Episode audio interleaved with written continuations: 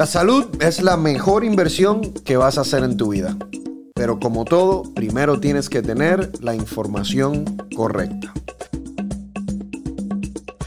¿Cómo están? Soy Dr. Juan y hoy estoy con un gran amigo, primero, y eh, compañero. Hemos trabajado juntos en Despierta América por muchos años, el psicoterapeuta Alfredo Hernández de Improving Lives, que es un centro de salud mental. ¿Cómo estás, Alfredo? Muy buenos días, doctor Juan. Un placer siempre compartir contigo y, ahora con tu audiencia aquí en los podcasts. Gracias, gracias. Eh, esto va a ser una conversación bien interesante porque eh, yo he podido hablar contigo eh, en varias ocasiones en temas que tienen que ver con adicción. Pendiente porque esto es un tema de adicción. Y en varias ocasiones tú en televisión nos has hablado de tu propio testimonio, pero yo siempre he tenido una curiosidad inmensa porque en televisión yo he podido entrevistarte por cinco minutos y como que siento que nunca he tenido la historia completa. A ver, shoot away. entonces, eh, vamos a empezar, ¿verdad? Con, con lo más claro, lo más directo. Tú fuiste adicto a heroína. Sí, eh, yo usé eh, casi todas las drogas menos alucinógenos y luego te explico. Eh, pero lo que llaman el drug of choice, la droga preferida mía en el momento de mi adicción fue la heroína, pero yo llegué a inyectarme heroína y cocaína por vena, lo que llaman speedball. ¿Eso fue dónde? En Puerto Rico. En Puerto Rico. En Puerto Rico, sí. A mí, y nuevamente, a mí me gusta dar el testimonio con el propósito de motivar a personas que están atravesando con un problema de adicción o familiares que tienen en su casa en este momento están viviendo con alguien con adicción, no necesariamente a la heroína, ¿no? Puede ser al, alcohol, que tengo muchos pacientes últimamente con el alcohol nuevamente. Eh, pero mi adicción comienza cuando a mí me operan del páncreas. Yo eh, nací en Cuba, me crié en Puerto Rico y allá, bueno, cuando uno atraviesa por el high school, eh, como aquí igual, más de la mitad de los muchachos experimentan con marihuana. Allá yo había experimentado con marihuana, pero cuando entré al hospital, eh, yo tuve dos eh, eh, pancreatitis. Eso es muy dolorosa, como tú sabes. Y en el hospital me estuvieron dando morfina, demerol, dilaudid. Yo estuve cinco meses hospitalizado porque me dio la segunda pancreatitis. Luego me operan y la cirugía del páncreas es muy dolorosa también. Y estuve hospitalizado casi cinco meses. En esos cinco meses, cada dos horas y media me daban un shot de estos medicamentos que te estoy hablando, que son opiáceos. ¿no? Y para que, exacto, para que la gente entienda, esos son narcóticos que te los estaba dando un doctor. Correcto. En el hospital para aliviar el dolor. Y son uno, eh, y es un gran medicamento cuando es utilizado médicamente, y hay que entender la diferencia entre medicina y lo que es droga, ¿no? El medicamento es cuando te lo da prescrito el doctor y es utilizado a las dosis que el doctor te da. La droga es cuando tú lo usas para agarrar una nota. Entonces, mientras estuve en el hospital me lo daban, pero los mismos doctores me dijeron, mira, te hemos dado por tanto tiempo que sabemos que ya tú tienes una dependencia. Eh, tu cuerpo está dependiente al medicamento, pero era tanto el dolor que ellos tenían que rescatarme del dolor. Claro, cuando salgo, yo me acuerdo, salí del eh, Brigham's Women's Hospital en, Boston. En Boston. Ese es un hospital de Harvard. Eh, sí, sí, eh, bueno, es un centro de referido para páncreas. Entonces salí y, mi padre cuando regresa dándonos de alta, regresa con una bolsa llena de 500 dólares. Me dijo mi papá, acabo de pagar 500 dólares, eran todos medicamentos para el dolor, inyectables, orales, X. Eh, de ahí salí y cuando regreso a Puerto Rico, el proceso de recuperación, los doctores van poco a poco bajándome el medicamento como se debe hacer. Pero en ese momento mi brillante idea fue cuando donde yo había comprado un momento dado marihuana, pregunté, oye, ¿no hay eh, demerol? Y se me ríe el que estaba vendiendo en la esquina, me dice, no, pero hay heroína. Pero una, una, o sea, tú sabías ya, o sea, tú sales del hospital, estabas en Boston, pero vas a Puerto Rico. Correcto. Tienes tus medicamentos. Sí. Pero por, qué tuviste que ir al punto, como decimos? ¿Por qué tuviste que ir al punto o al drug dealer si tú tenías el medicamento? Sí, porque yo estaba teniendo los doctores y los doctores me dijeron, ya el dolor debe estar eh, bajando. Eh, ya estábamos hablando tres meses después de la cirugía. En verdad ya yo no estaba teniendo dolor, pero mi cerebro me decía, se siente rico cuando te inyectas Demerol. ¿Qué edad tenías? Eh, 32 años en ese momento adulto full. y antes de eso lo... 39, perdón. Y lo, único que habías utilizado anterior era marihuana. marihuana. ¿Trabajabas en ese entonces? En la industria de la televisión y el cine en Puerto Rico. Yo no había eh, hecho psicología todavía. He hecho un bachillerato en psicología, pero había regresado. Mi padre producía televisión allá en Puerto Rico, eh, sube nene sube, para arriba, para arriba.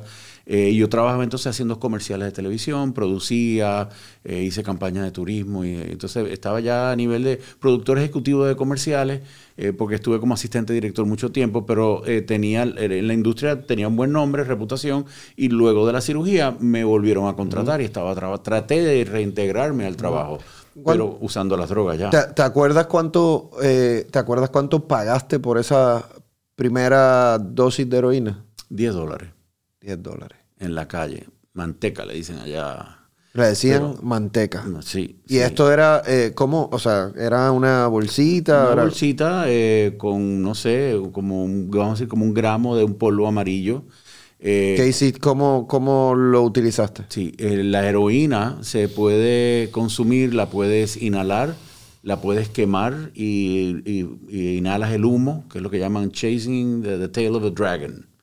Eh, o te la puedes inyectar, es inyectable también. Yo comencé eh, inhalándola eh, y es, claro, cuando tú estás tomando un medicamento es controlada la dosis, cuando tú estás comprando drogas en la calle es quien esté jugando a farmacéutica ese día, ¿no? Entonces no, no, te dicen, mira, nada más tanta cantidad, ellos te dan un, te venden la droga y tú allá verás cómo te la vas a, a servir, ¿no?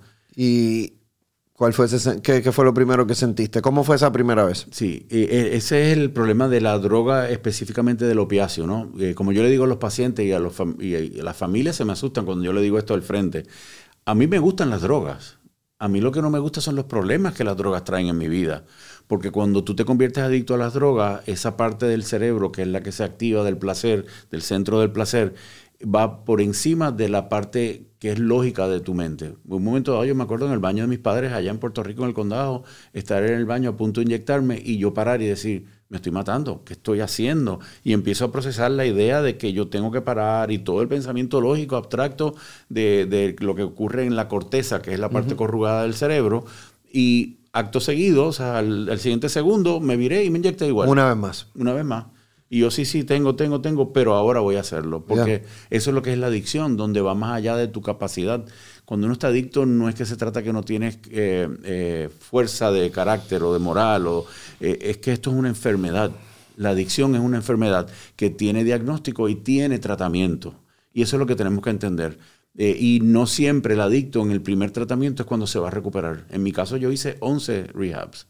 Yo hice 11 rehabilitaciones. Yo soy un cabezón de verdad. Yo hice 11 rehabs. Bueno, pero es que como tú dices, es una enfermedad. Sí. Y antes no se entendía tanto como hoy en día. Por ejemplo, eh, luego fue que entró la ola de la metadona, que se usaba como un medicamento para ayudar a los deseos, lo que llaman los cravings, que es la lucha que tiene el adicto, ¿no? El adicto quiere con mucha frecuencia parar de usar, pero no sabe cómo parar de usar. Hoy en día hay unos medicamentos excelentes, el Suboxone, que se usa sublingual y, es algo que te quita todos los deseos. Tenemos muchísimo éxito hoy en día en el tratamiento de la adicción a las drogas, de, sobre todo los opiáceos, ¿no? Y estén pendientes porque vamos a hablar de eso y, de la labor que Alfredo hace eh, hoy en día. ¿A, qué punto llegaste? ¿Cuál fue el punto más bajo? Sí, Sí, fue. Eh, todavía me cuesta un poquito de trabajo hablarlo, tú sabes. Una vez me. La primera vez que di el testimonio fue con Ismael Cala en CNN en español. Imagínate tú, ahí fue. todo el mundo.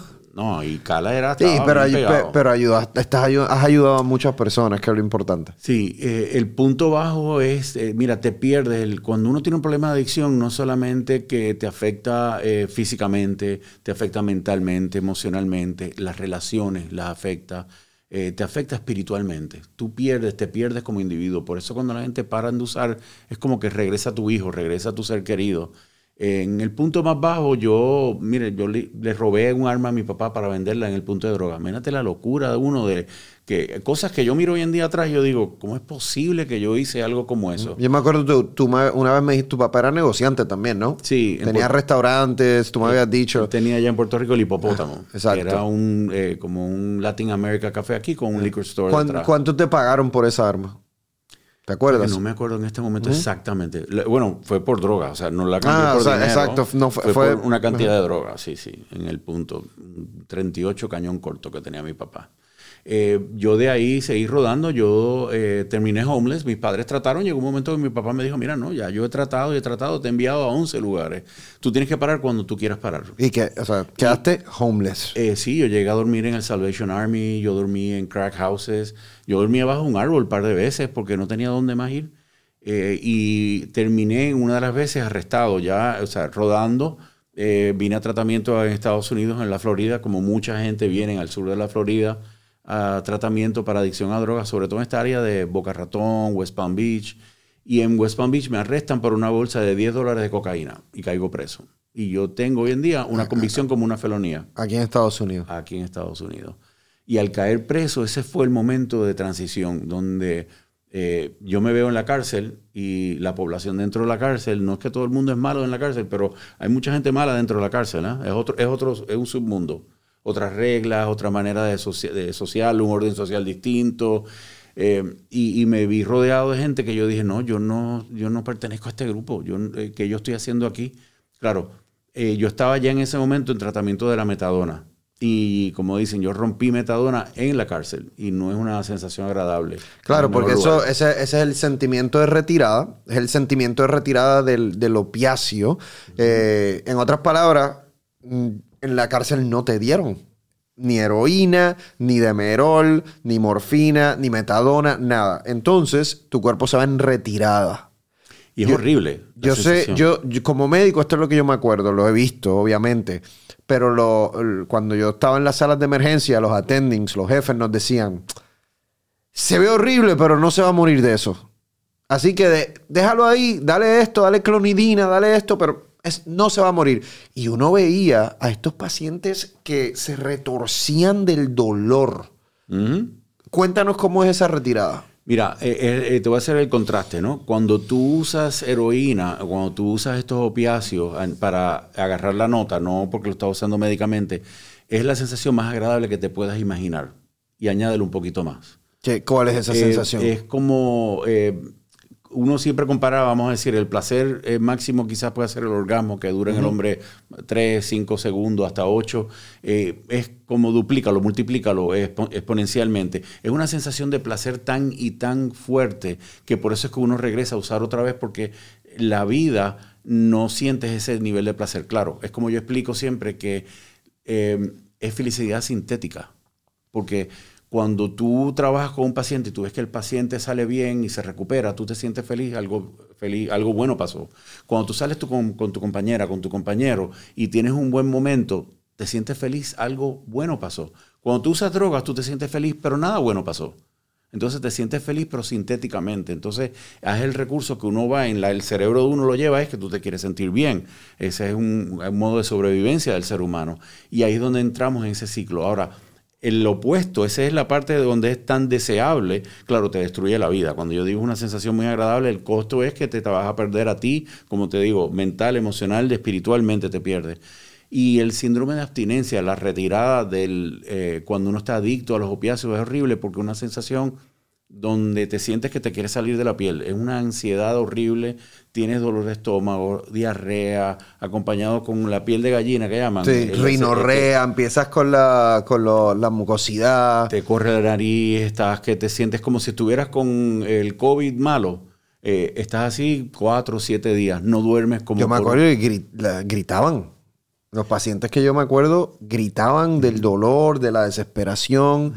Y yo y me acuerdo como interno, o sea, empezando mi carrera de medicina, uno se asustaba. Y uno decía, este, se va a morir este paciente. Y los, los attendings decían, no, se va a morir. La gente se muere de retirada de alcohol, de retirada o abstinencia de benzodiazepinas, pero no de, de opiáceos. Y tú dices, pero Dios mío, es un es fuerte e, ese, ese periodo de esos cinco días. Sí, no convulsionas, no te sube la presión, pero te sientes que te estás muriendo. O sea, ¿qué ocurre? En el cerebro, nosotros, eh, el cuerpo está hecho perfecto y tú lo sabes, nosotros producimos, eh, eh, como el medicamento para el dolor, tu cerebro lo produce, ¿verdad? y las endorfinas que le llamamos.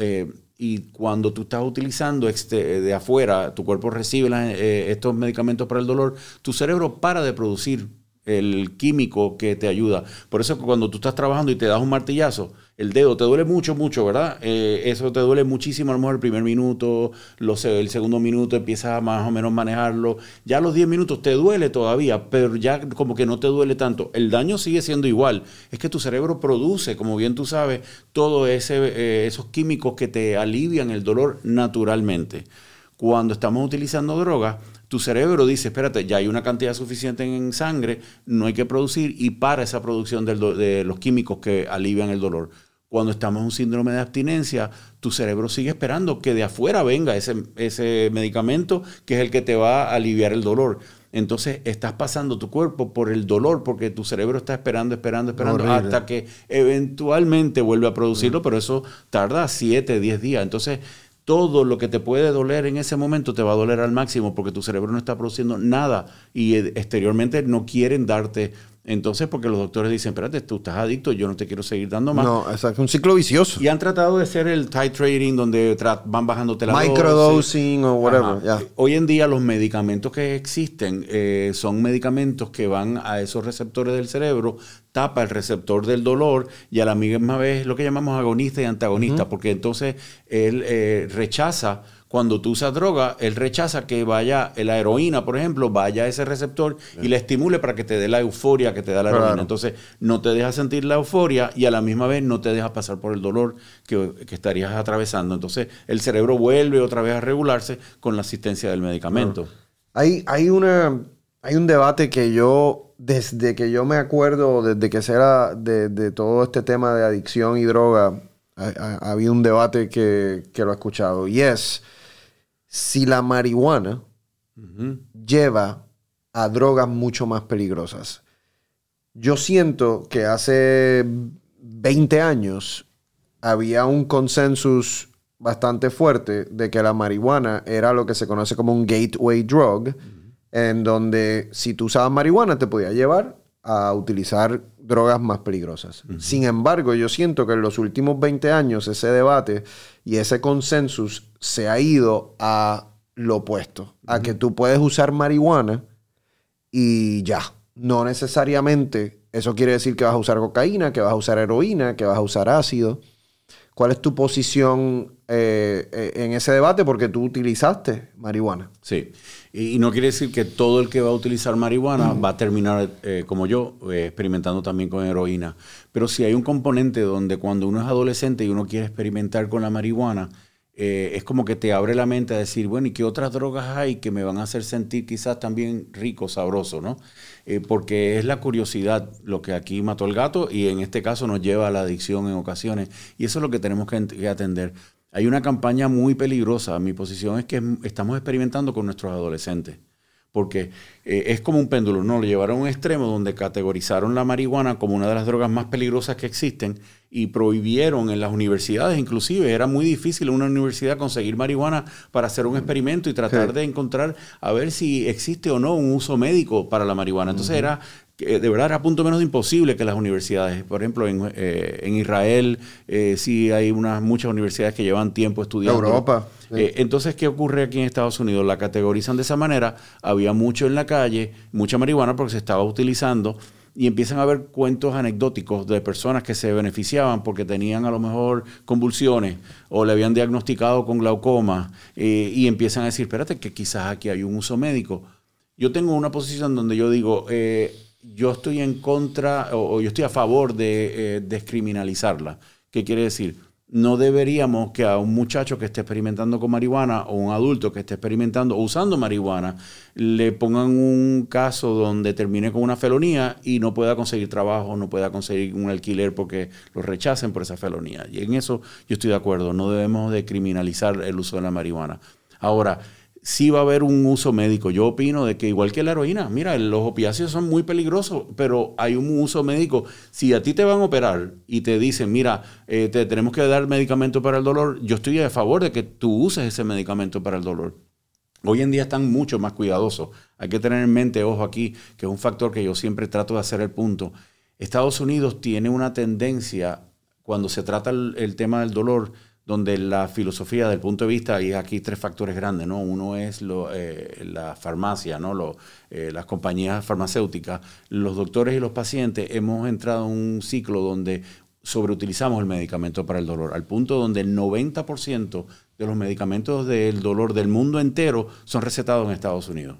Es una cosa loca. O sea, el 90% de todos los opiáceos del mundo se recetan en Estados Unidos. La morfina, eh, la hidrocodona, la oxicodona, el Percocet, el, el Entonces, ahí es donde tú te das cuenta que aquí hay una cultura donde hay muchos lugares en el mundo donde hay ciertas cirugías que lo que te dan es ibuprofen, ibuprofen de 800, que es una dosis fuerte, un analgésico, pero aquí inmediatamente te dan Diloret. Eh, con mucha facilidad. Yo no les estoy diciendo, ojo, que vayan a una cirugía y le digan al doctor hoy en día que no, yo no quiero porque me voy a hacer adicto. Si tú lo utilizas por el tiempo que es lógico, que la mayoría de los doctores hoy en día ya han cambiado lo que es las dosis, y tú lo sabes porque han habido cambios recientes en los últimos 10 años, mira, utiliza el, medicamento como el doctor te lo está dando, recetado a la cantidad, con las cantidades y con el tiempo que el doctor te lo está dando. Pero la, culturalmente aquí vivimos en un país que es muy propenso a recetar estos medicamentos para el dolor. Y, o sea, para, estar claro, ¿tú, ¿tú no crees que todo el mundo que usa marihuana va, a, acabar utilizando drogas más fuertes. O sea, la marihuana no es un gateway drug.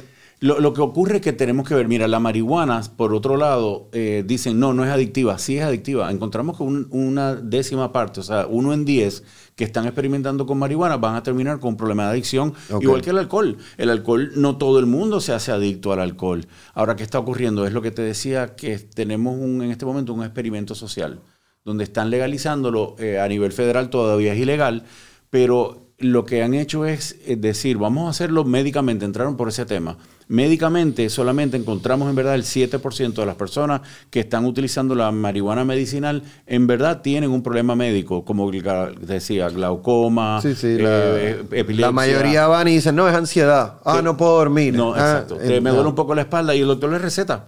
Pero ¿cuál es la diferencia aquí? Porque yo te digo que no hemos encontrado todavía el uso médico correcto, porque cuando tú me das y me dices, mira, tómate una aspirina para el dolor de cabeza, tú ves el pote y el pote te dice, no tomes más de eh, cada cuatro horas y no más de seis en el día, por decirte, ¿no? Pero cuando te dan marihuana no te dicen cuál es la dosis, todavía no hay una dosis terapéutica para el dolor de espalda, dolor de cabeza, para el dormir. Ellos te dicen, sí, puedes consumir eh, y aquí te dan, por decir, tantos gramos, pero no hay esos estudios todavía clínicos. Alfredo, ¿cómo, ¿cómo muere un adicto? Mira, eh, usualmente cuando vemos los reportes de la muerte, tú no ves a alguien que dice murió por uso de marihuana, ¿no? Eh, tú puedes morir por el alcohol porque hay un envenenamiento alcohólico. Tú puedes llegar a morir porque es una toxina y el sistema nervioso te lleva a parar el, proceso de respirar, ¿no? Hay un paro respiratorio. Eh, la marihuana, tú no mueres por el consumo de la marihuana, pero tú mueres por un accidente en el carro, te caíste de la escalera. Usualmente las muertes son por accidentes y no lo reportan como una muerte por marihuana. En el caso de cocaína es distinto, puedes parar un paro cardíaco, hay, diferentes razones, puedes tener un, problema eh, derrame cerebral. Correcto. Eh, hay diferentes eh, drogas que tienen diferentes efectos. Por ejemplo, en los alucinógenos, las personas lo que pasa es que dejan de funcionar. Muchos yo he tenido eh, que se quedan, se pegan, como dicen en la calle, ¿no? Tienen un brote psicótico, un episodio psicótico y, permanecen en la psicosis y le despierta una, esquizofrenia. En Puerto Rico decían, este se quedó pegado. Sí. Hoy en día, con la marihuana, estamos viendo donde los episodios psicóticos están aumentando yo anualmente veo 10, 15 casos de muchachos que lo único que usaron fue marihuana y tuvieron un episodio psicótico. Yo los he visto que se creen que son Dios, que pueden volar, que oyen voces, terminan en el hospital totalmente desorientados porque no saben quiénes son, dónde están. La marihuana que se está consumiendo hoy en día, lo que ha ocurrido es que ha habido un cambio genético que se ha, se ha hecho experimentando con la marihuana para tratar de aumentar el contenido del THC y aquí es donde viene la conversación, donde la marihuana tiene dos, vamos a decir, componentes principales, ¿no? El que hoy escuchamos a veces el CBD, eh, el cannabinoide, y el THC, el tetrohidrocannabinol, que es el componente que es psicoactivo, ¿no? El que da la nota es el THC. Eh, la parte medicinal es el CBD principalmente. Y el CBD no te da una nota. Entonces, eh, ¿qué pasa? En la planta original tiene varias cepas, ¿no? Eh, vamos no a entrar mucho aquí en los detalles, si es índigo o demás, pero las tres cepas principales, había una relación dentro de la planta naturalmente de, entre el THC y el CBD donde el contenido de THC usualmente era un poco más alto que el CBD, pero esa relación es lo que no hacía la planta tan peligrosa como la que hay hoy en día, porque lo que han aumentado el contenido en vez de ser 93 a 7, ahora es 100% THC. ahora es marihuana en esteroides. Exactamente. Y eso es lo que está llevando a los brotes psicóticos que vemos hoy en día por el consumo de la marihuana solamente, porque ya no es natural, ya, una, eh, ya son híbridos que han ido genéticamente alterando la planta. Y como sabemos, cuando estamos jugando con la genética de cualquier cosa, eh, van a haber consecuencias negativas. Y, si vamos en verdad al origen de la marihuana, obviamente como ves, yo me he dedicado a estudiar el uso de las drogas, la marihuana en verdad es como un pesticida natural. La planta tiene ese componente para que el animal cuando viene a comer la planta agarre el mareo y no se coma la planta. Entonces es como un pesticida natural que tiene la planta de la marihuana. Lo que los humanos descubrimos que cuando la consumimos eh, nos da un estado alterado de conciencia que es una sensación agradable. Ya. Alfredo, háblame háblame de ese día cuando, ese primer día que tú te acuerdas que tú saliste de este problema, que ya empezaste a transformar tu vida. ¿Te acuerdas de ese día? Sí, eh, no es... Eh, eh, sí, hay un momento de transición mentalmente, ¿no? Hay un momento que te marca que tú dices, ok, ya. Y ese es el momento que tú finalmente decides que yo no puedo más. pero es un proceso. La recuperación no es un día. La recuperación no es solamente una decisión, es un, es un acto que en fe tú dices, ya yo tengo que parar. Eh, yo, como te dije, terminé preso. Yo me acuerdo en la cárcel estar eh, acostado una noche y tener una discusión con Dios. Yo peleé con Dios, la arrogancia, de uno, ¿no? Eh, yo le decía, es que yo no le he hecho daño a nadie, yo no he matado a nadie, me estoy haciendo el daño a mí, ¿por qué tú me estás haciendo esto? Era yo el que me lo estaba haciendo, ¿no? Pero en ese momento estoy con la pelea con Dios eh, y, me puse a llorar. O sea, en la cárcel no es una buena idea llorar. Entonces me, tapé eh, con la frisa que tenía y empecé este diálogo interno con Dios, con la parte espiritual mía, ¿no? Como quieran verlo. Y, al final decidí, tú sabes que eh, esta fue mi conversación con Dios, ¿no? Esto yo no estoy hablando de otras personas, pero yo sentí que Dios a mí me dijo, mira, lo que yo tengo para ti es mejor de lo que tú estás tratando de hacer aquí. Y en esa conversación, pues yo dije, si lo que tú tienes para ti es mejor que lo que yo estoy haciendo, entonces me voy a rendir y voy a hacer lo que tú tengas para mí. Y eh, ahí en mi proceso de recuperación, cuando salí de la cárcel, fui a un programa de hombres, me acuerdo, la primera iglesia bautista de West Palm Beach, empecé a vivir allí. Y cuando la primera vez que fui a la iglesia, em, fui el, que se sienta en el último pew, como dicen en inglés, ¿no? El último banquito. banquito, sí. Estaba sentado atrás y ahí fue donde eh, esta es mi experiencia, ¿no? Eh, fue un proceso espiritual donde yo escuché al pastor, me acuerdo, eh, esta escuela de pensamiento del Southern Baptist Church, eh, y él estaba explicando donde el poder que Cristo tenía, donde él venció la muerte y el pecado. Y él decía, yo sentía que él estaba hablándome a mí. Ese día yo dije, alguien vino y le contó sobre mí y le dijo que yo iba a venir y él estaba hablándome a mí. Y dijo, mira, lo que tu familia no ha podido hacer para ayudarte, lo que tus amigos no han podido hacer para ayudarte, lo que tú no has podido hacer para ayudarte, Dios tiene ese poder, lo único que tú tienes que hacer es aceptarlo en tu vida. Si tú aceptas a Cristo en tu vida, tú vas a tener el poder que venció a la, muerte y el pecado. Y dije, coño, espérate, eh, aquí es donde está. Y, ahí fue donde fue ese cambio, donde yo entonces me rendí. Porque el tema de adicción es eso. Llega un momento donde tú te tienes que dar cuenta que yo no puedo contra esto y tengo que rendirme. Y es como entregar y yo tengo que soltar el timón y que alguien me diga cuál es la dirección que vamos a llevar aquí. Y ahí es que comienza ese proceso verdadero de recuperación. Y entonces, porque te estás recuperando a ti, la recuperación es recuperarte a ti nuevamente y que tú vuelvas a ser quien tú eres. Porque, eh, quien tú eres en tus relaciones, quien tú eres física, mental, emocionalmente, porque te desconectas de todo eso. ¿Y eso fue hace cuántos años ya? 20, wow, yo, yo no lo estoy contando así como con los dedos, pero Más de 20 años. sí, 22, 23 años y, y sigues con, o sea, has seguido con esa misma fe, con esa misma devoción. Eh, mira, no voy a la iglesia como iba antes, eh, sigo orando todos los días. Eh, yo, mis pacientes no saben, pero yo con cada paciente, antes de entrar, yo oro por los pacientes. Yo antes de, antes de comenzar, cuando estaba, de, estaban el conteo, yo estaba pidiéndole a Dios que a una persona hoy, eso es lo que yo usualmente cuando hago eventos públicos, yo digo que, que a una persona hoy mi testimonio pueda ayudar. sí, la fe cambió en mí. Pero yo soy de los que pienso que la fe tiene que verse a través de tus acciones. No soy perfecto y no empiecen a enviarme mensajes de todas las cosas malas que he hecho, porque eh, he cometido errores contra muchos también, eh, pero trato de actuar donde eh, yo pueda decir que Dios en mi vida está ayudando a los demás, donde yo siento que Dios es ese primer filtro que yo trato de tomar decisiones basadas en Él. En el, en el día a día, ¿cómo, ¿cómo, evitas las tentaciones? O sea, tú vas a fiestas eh, y a reuniones, ahí hay cigarros, hay alcohol, seguramente en algunas habrá droga.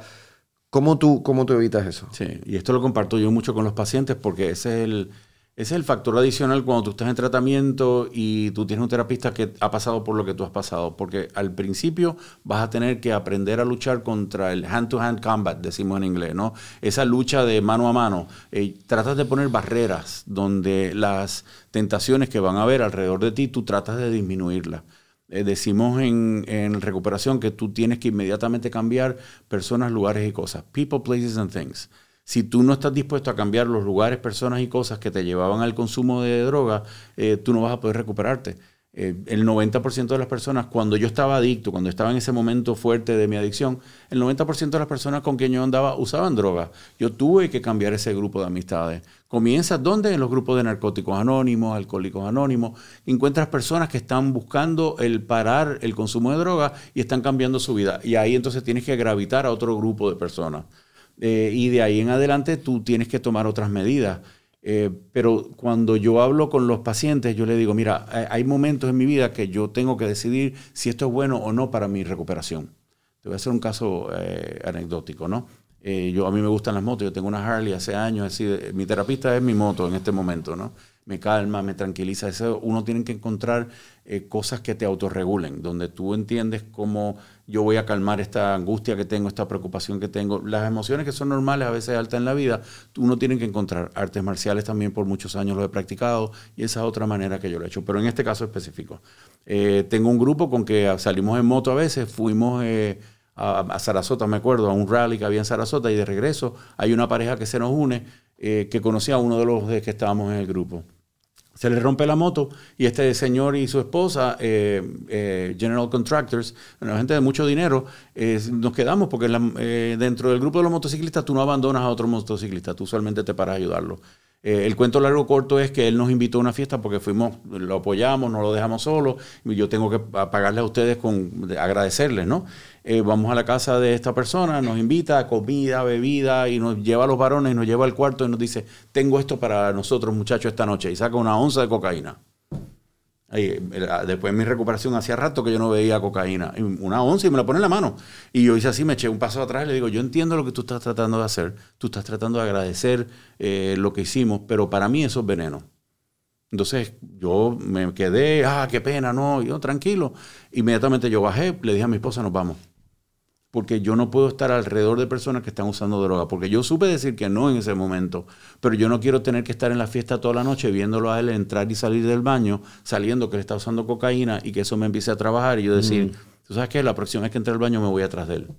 Entonces yo sé que esa es mi adicción, que también ahora no es solamente la heroína, yo usé cocaína también y hay algunas drogas que a mí me gustan, como te decía, pero yo no quiero destruir mi vida nuevamente. Entonces tienes que aprender a hacer en tu recuperación. Primero tienes que atravesar este cambio emocional que ocurre, pero tienes que hacer cambios en tu vida también. O sea que eh, casi como que me estás diciendo que no es como que se cura. Sí, sí, esto es una enfermedad crónica que es progresiva. ¿Qué quiere decir? Esto es, tú lo entiendes cuando digo crónico, pero para el que nos escucha, es como la diabetes, eh, es como la presión alta, eh, si tú tienes presión alta, tú tomas el medicamento para la presión y te miden la presión y tú no apareces que, que, tienes presión alta, pero tú tienes de base un problema de presión alta. Entonces, con el tratamiento, que en este caso es mantenimiento, tú evitas que la enfermedad te afecte a ti nuevamente en tus relaciones personalmente y demás. Háblame de Improving Lives.